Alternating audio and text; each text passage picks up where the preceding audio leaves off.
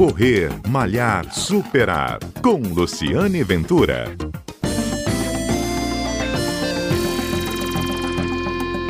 E nosso convidado hoje é o Ricardo Pacheco Queiroz, ele é corredor há mais de 30 anos, conhecido pelo, entre os amigos pelo nome de Ricardo Barata, que é assim que ele é conhecido em Vitória, e ele corre há muito tempo e teve que interromper por dois a três meses a corrida, porque foi acometido pelo Covid. E vai contar para a gente como é que tem sido, como é que foi isso e como é que ele tem se recuperado, não é isso, Ricardo? Então, quando foi que você testou positivo para o coronavírus? E conta como foi. Oi, Luciane, tudo bem? Bom dia.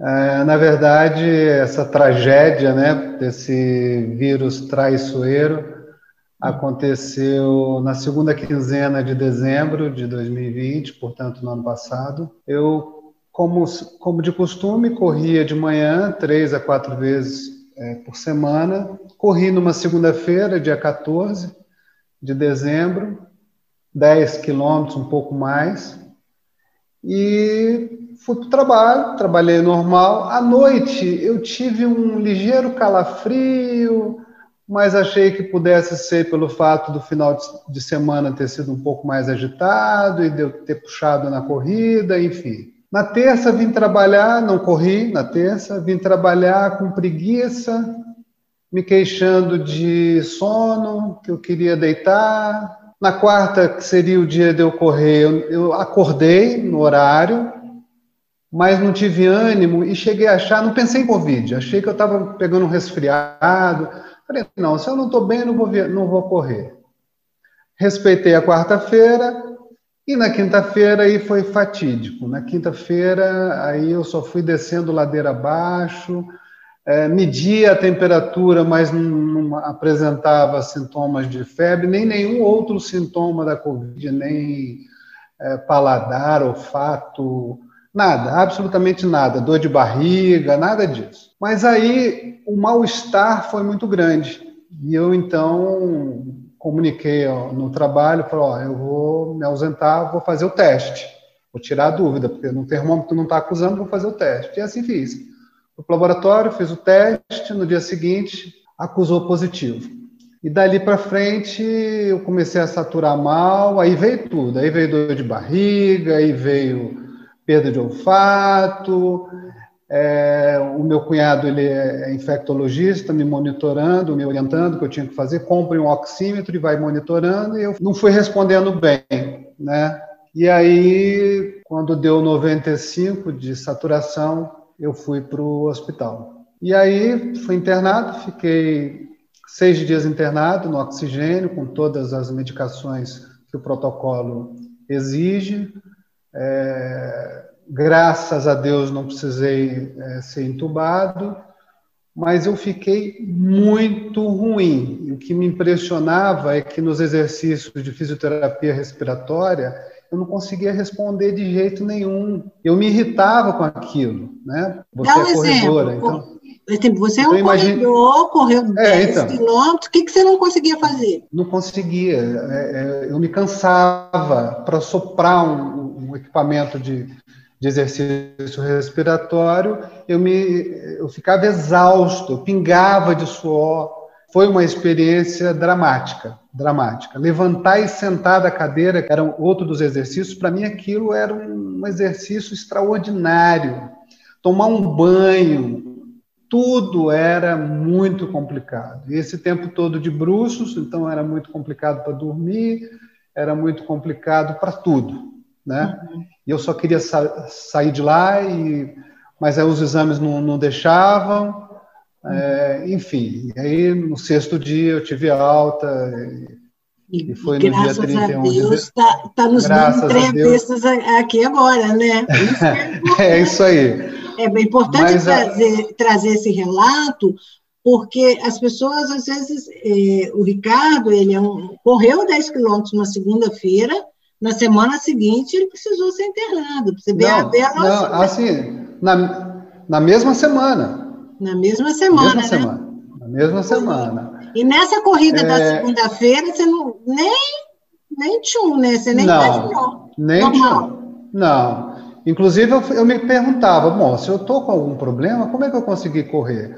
Muito embora eu já tenha tido esse, eh, uma situação parecida em 2018, onde eu estava no meu auge do, da, do preparo físico, fazendo meia maratona, me preparando para a maratona do Rio, e eu peguei uma pneumonia. E eu falava para o médico: como que o senhor me explica eu estar tá com esse quadro de pneumonia se ontem eu treinei 20 quilômetros? Então, a, a, e a mesmo, o mesmo questionamento eu fazia agora em relação a essa doença. Mas não existe relação, quer dizer, você pode estar bem ontem e o problema ir se agravando a partir de amanhã. Uhum. Então, foi o que aconteceu comigo. Uhum. E pois até não. hoje você está.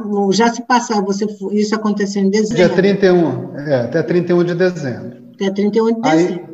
Aí, e agora? A, isso. A partir daí, eu respeitei o mês de janeiro inteiro, não corri, caminhei só, e é, me cansava muito na caminhada, e eu não gosto de caminhar, eu tenho resistência a caminhar. Porque Todo eu gosto corredor de não gosta de eu caminhar. Gosto, é, eu gosto de suar, eu gosto de suar, eu gosto de transpirar, eu gosto de chegar pingando em casa.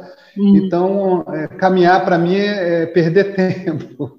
Né? É claro que não, né? qualquer atividade física é importante. Mas aí, em fevereiro, então, eu retomei gradativamente, é, fazendo pra, quase uma fisioterapia, e eu corro na rua, né? A gente até se cruzou em Camburi, em Camburi algumas vezes e eu percorro, eu saio da Eugênio Neto ali perto do espetáculo em direção à ponte Ayrton Senna. Subi a ponte Ayrton Senna. No primeiro dia, eu não consegui. Tive que subir a ponte Ayrton Senna caminhando e respeitando, né?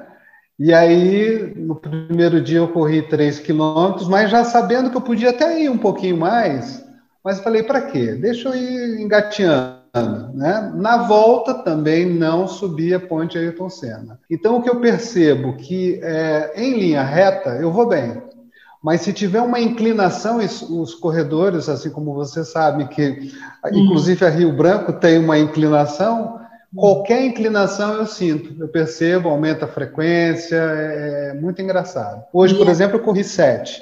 Sete é, E você era um corredor de 10, 12, 10 é, Não, eu estava eu estava na média de 13 quilômetros, porque é, de onde eu moro até o final de Camburi e volto dá 13,5 quilômetros. É, e fazendo isso, chegando com uma respiração normal, hoje eu ainda continuo com uma frequência, um ritmo cardíaco alto. Então, estou respeitando isso, por isso que eu não estou avançando para não me causar nenhum outro dano, enfim. Uhum. Mas é surreal, é surreal, essa doença é surreal ah, em relação à recuperação. E até hoje, quando eu tenho alguma atividade doméstica para fazer, onde eu tenho que me abaixar e levantar, é, é, uma, é um exercício muito pior do que uma corrida hoje de 7, 8 quilômetros. Eu não sei o que, que interferiu no meu organismo em relação a isso, ou que ainda está em recuperação, mas pegar peso, é, carregar compra, essas coisas ainda me incomodam. E, e... Eu só para antes da gente encerrar a entrevista, eu escolhi conversar com você, Ricardo, você é um corredor, você não tem, não tinha, não tem nenhuma comorbidade, né? Não tinha, não é diabético, é uma pessoa saudável, estava correndo. Perfeito. Às vezes a gente acha que a gente está meio que imune por ter uma, uma vida muito saudável e acha eu achava... que você mesmo achava isso, né? Por isso, por isso é, tanto que você correu e uhum. aí eu pensando, não, como é que eu posso? E como foi rápida assim, a evolução da doença no seu organismo, né? Em uma semana você estava correndo e na outra você estava internado, né? Internado. É, e... e... eu falava isso para a fisioterapeuta, é, que quando eu, demonstrava dificuldade nos exercícios, eu, eu perguntava para ela, mas como assim, segunda-feira eu estava correndo 10 quilômetros, eu não estou conseguindo fazer esse exercício? E, então, e é, o que era... você sentiu foi falta de ar, né? Quer dizer, você percebeu que você precisava se Falta de ar e cansaço, muito cansaço. Muito cansaço. Muito. Na, nada que você possa comparar que você já tenha vivido, que você sentiu? Não, nada, nada que eu possa comparar. É um momento em que me fez refletir muito. Eu cheguei a achar que eu fosse piorar ainda mais, que a medicação não fosse dar resultado. E, e é uma sensação muito ruim, triste, de, de você sofrer, porque uhum. é um sofrimento, além de físico, psicológico. Você não vê a família, você fica isolado dentro do quarto, e isso tudo faz você pensar, isso tudo uhum. faz você pensar no pior. Uhum. E eu nunca tinha parado para pensar no pior. Né? Uhum. E, uhum. e, foi um momento em que eu re, realmente fiquei muito triste, deprimido, é, achando que eu não fosse sair. Mas uhum. graças a Deus. Graças aí, a Deus você está aqui contando a sua história para que ela é sirva também de alerta nesse momento de, de quarentena, que as pessoas é. às vezes acham que, não, que, que, que não, a situação não é ruim, a situação, eu estou trazendo um depoimento de uma pessoa saudável, de um atleta, e ele está nos contando é, o que, que ele precisou enfrentar e que ainda está enfrentando. Ele não está não tá totalmente 100%. 100% não. Já não. se passaram dois meses, né? Aliás, quase dois três. Meses. É, um eu posso desconsiderar, né? Que eu não, uhum. eu não, não treinei. Uhum. Eu Mas respeitei. Mesmo assim. Uhum. É, mesmo assim, mesmo assim. Tá certo. Muito obrigada. Fico muito feliz de você poder estar aqui conversando dessa forma bem-humorada, já assim, quase vamos colocar bem recuperado, que passou pelo pior e pode ter uma história de inspiração, de superação para contar para os ouvintes da CBN. Um bom final de semana e até o nosso próximo encontro.